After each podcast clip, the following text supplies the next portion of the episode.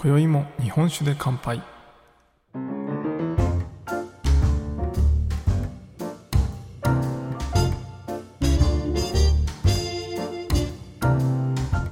岡の聞き酒師こと杉玉がお送りする酒林ラジオ。この番組では毎回ちょっとだけ日本酒の楽しみ方や銘柄をご紹介しながら日本酒の美味しく楽しい入り口へご案内するための情報をお届けしております。今回のテーマはクリスマスにぴったりな日本酒をご紹介ということで季節の日本酒をご紹介していきたいと思います。今夜も最後までお付き合いください。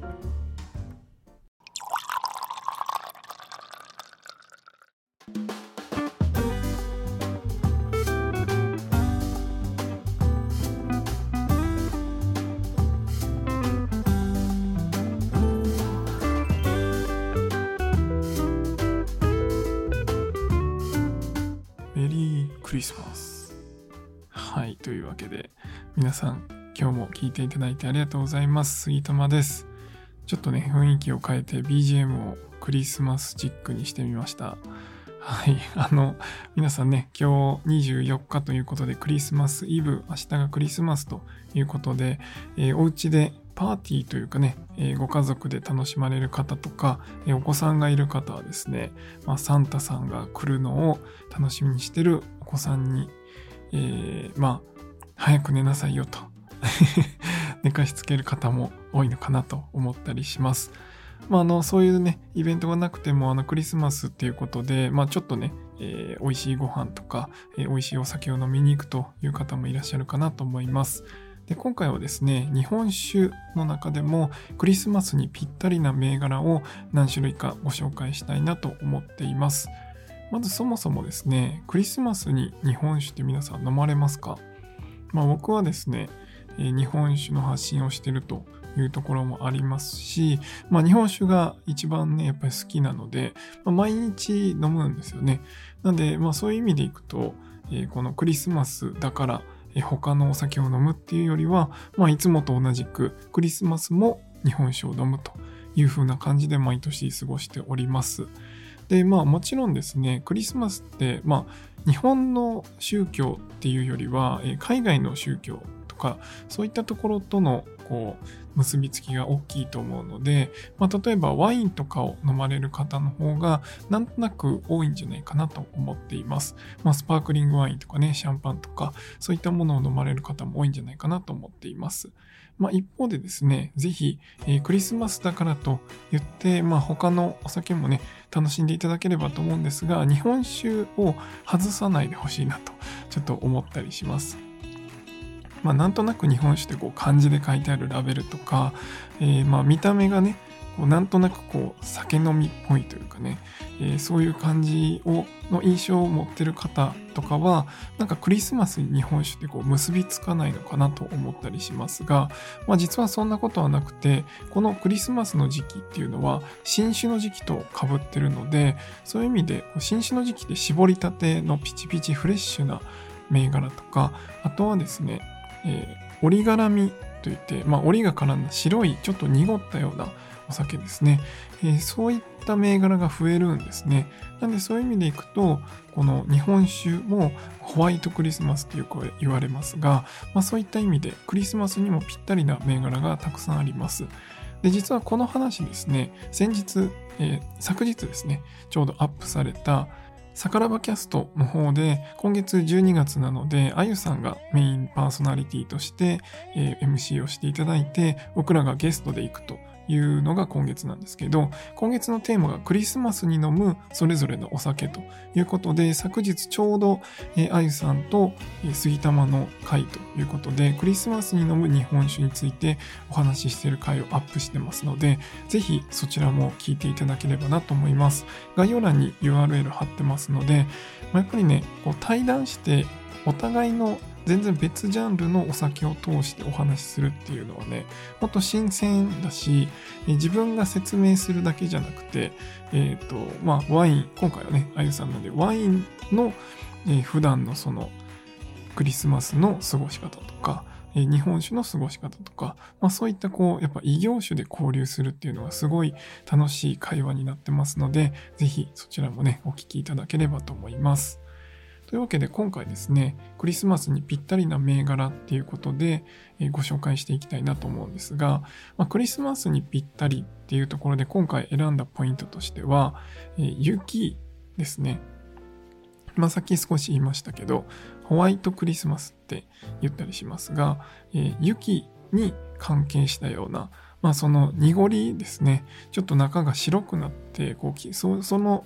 白さが綺麗な銘柄っていうのがこのクリスマスのシーズンにたくさん出ます。その、えー、銘柄をご紹介していきたいと思います。でまず、まあ本当にこの時期になったら、もう SNS あっちこっちで飲んでる人が出てくるのが、まあこの銘柄かなと思うんですが、千金の雪だるまラベルですね。えー、こちらご紹介したいと思います。まあ、本当にね、透明な瓶なんですよ、まず。あの、日本酒ってなんとなく褐色瓶、え茶色の瓶とか緑色の瓶とか、そういったのを頭に思い浮かべる方も多いかなと思うんですが、この千金さんのボトルはもう完全に透明です。で、ラベルも透明な中に、え、雪だるまのイラストが書いてあってめっちゃ可愛いんですけど、で、その、え、中にですね、入ってるお酒が濁り酒なんですね。なので、えー、全部透明なイラストで書いてあるんですけど、えー、そこに濁り酒が入ることによって雪だるまが白く見えると。いうことで、もうこのね、もうおしゃれですよね。はい。ということで、えー、千金の雪だるまラベルは本当にめちゃくちゃ有名だし、えー、皆さんね、好きな方が多いので、結構取り合いになってます。ただ、飲食店さんに行くと結構飲めるとこが、えー、あるんじゃないかなと思うので、ぜひ探してみていただければなと思います。まあ、千金も最近の、まあ、若い方も含めてですね、すごい人気な酒蔵さんの銘柄になるので、ぜひですね、一度飲んでみていただければなと思います。まあ、どちらかというとフルーティーな香りだったり、えー、まあモダン系のお酒として、えー、この雪だるまラベル飲めますので、ぜひぜひそういったタイプの日本酒がお好きな方は飲んでみていただければなと思います。そして2つ目ですね。次が泉橋の雪だるまですね。まあ、雪だるま何種類かあるんですけど、大雪だるまっていうものとか、まあ、ラベルがね、何種類かあります。えっと、ちょっとピンク色っぽい、えー、色を使った雪だるまとか、あと青色を使った雪だるまとか、えー、そういったものがあります。これもね、毎年このクリスマスのシーズンになると、まあ見た目もね、めっちゃ可愛いんですけど、えー、この雪だるまのラベルが出てきて、あ、なんか冬になったなっていうのを感じる一つの銘柄になってます。こちらはですね、さっきの千金に比べるともうちょっと飲み応えがあるというか、日本酒らしさもありつつ、まあ、それでもあの飲みやすい銘柄かなと思いますので、この雪だるまをですね、ぜひ飲んでもらえればと思います。この大雪濁りっていうちょっとピンク色のラベルのやつがあるんですが、こちらはですね、濁りの量がかなり多いので、えー、シュワシュワしてます。まあ、こういうね、えー、濁りの量が多いもので生酒のものは、このシュワシュワ感も楽しんでいただける銘柄になるので、ぜひぜひこちらも楽しんでもらえればなと思います。で実はこのね、ラベル、よく見ると、雪だるまの下になんか丸っこいのがあるんですよね。で、この丸いのが何かっていうと、実はこの泉橋の他の銘柄がこう夏と秋に出るんですけど夏ヤゴっていうのと秋トンボっていうのが出ます。で実はそこにつながっているそうでこの雪だるまの下にある丸っこいのが、まあ、トンボの卵を表しているそうです。なんでまあ越冬ですね。冬を越してこの卵が、えヤゴになって夏にヤゴになって秋にトンボになる。いう、まあ、このラベルとシリーズで、えそういったストーリーもあるということで、え僕もね、全然知らなかったんですけど、あ、確かになんかあるなと思って、なんかね、雪のあの、雪合戦する雪の玉みたいに見えるんですけど、実はそれはトンボの卵を表しているそうなので、ぜひその辺もですね、見ていただければなと思います。そして3つ目、こちらはですね、えー、なかなか入手できないかなと思いますが、え飲食店さんに行くと結構飲めたりしますのでご紹介しようかなと思うんですが、もう今や熱狂的ファンが多い荒政のクリスマスタイプですね。これもね、めっちゃ見た目がおしゃれなんですよね。まあ、ナンバー6のシリーズっていうのは、まあ、荒政酒造さんがもともと荒政酒造さんにあった酵母ということで6号酵母っていうのがありますがそれを使った、まあ、一番の代表作ということでナンバー6というシリーズがあります。で今年はですねそのナンバー6が10周年ということで6人のデザイナーさんとコラボした、えー、ずっと記念のお酒をずっと出されていてまあね本当にあの一番最初大好きリチャードから、えー、今回一番最後の6個目がクリススマスタイプの、え、今回の記念酒と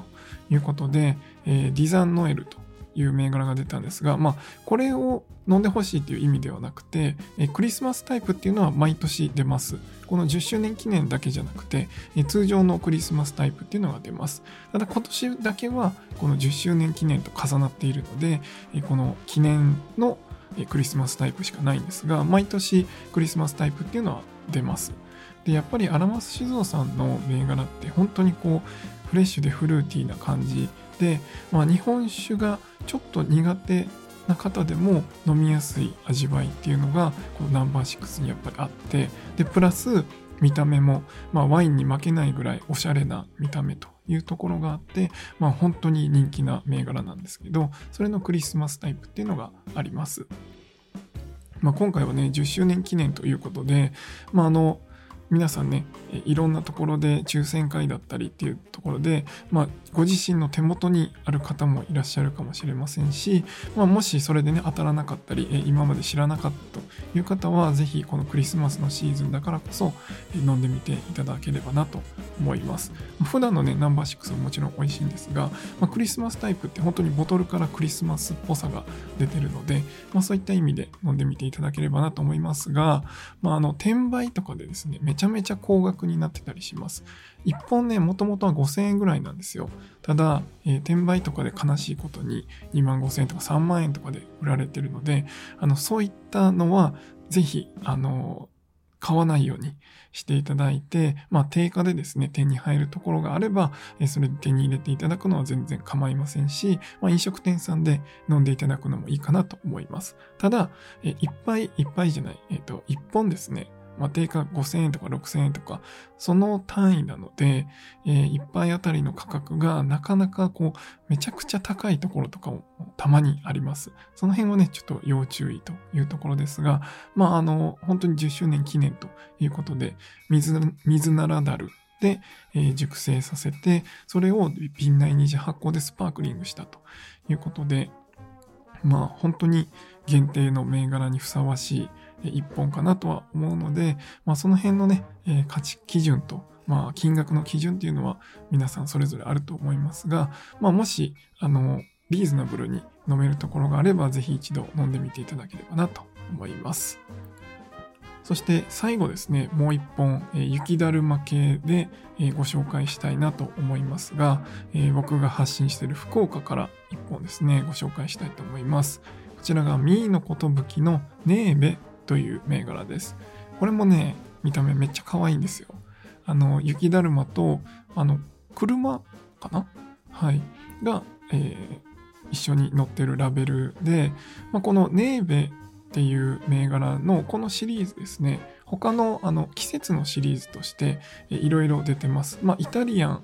イタリア語かな？のえー、銘柄シリーズということで、まあなんかテントウムシだったり、四つ葉のクローバーだったりということで、その季節ごとに出るんですが、それの冬ですね、えー、冬のラベルということで、ネーベという銘柄があります。で、これは、えー、濁り酒も結構濁ってる、えー、濁り酒になりますが、かなりね、最初お伝えしてた、えっ、ー、と、千金とか、泉橋に比べると、かなりスッキリしたタイプかなと思います。もともとミーの寿っていう銘柄はすっきりしたタイプの日本酒なので、まあ、その特徴が出てる銘柄かなと思います。まあ、そこにね、こう、濁りの良さというか、ちょっとお米の甘みだったり、こう、ちょっともろもろとしたね、もろみの感じが出ていて、本当に飲みやすい一杯なので、ぜひね、この福岡のお酒も飲んでみていただければなと思います。まあ、今ご紹介した4種類以外にも、えー、濁りのタイプとかもたくさんありますし、えー、クリスマスラベルっていうのも他の銘柄でもあったりします。まあ、本当に今ご紹介したの結構有名どころばっかりなんですが、ぜひ地元のですね、クリスマスラベルとか、えー、雪だるまとか、え、雪にちなんだ、冬にちなんだラベルとか、そういったものを探していただいて、クリスマスの夜を過ごしていただければなと思います。まあ、今日ね、今聞いてくださってる方の中でも、もしかしたらクリスマスラベル買ったよという方いらっしゃるかなと思いますので、もしそういった方はぜひ教えていただければなと思います。というわけで今回は、クリスマスにぴったりな日本酒ということで、4銘柄ご紹介させていただきました。あのクリスマスはね、他のお酒でももちろんいいんですが、日本酒も忘れずに飲んでいただければなと思います。そして、さからばキャストの方でも、あゆさんとそのクリスマスの日本酒についてお話してますので、ぜひ概要欄から聞いていただけると嬉しいです。というわけで今回は以上にしたいと思います。酒ピース、お酒のご縁で人がつながり、平和な日常に楽しみを。お相手は酒林ラジオパーソナリティ杉玉がお送りしました。また次回の配信でお会いしましょう。良い夜をお過ごしください。Bye.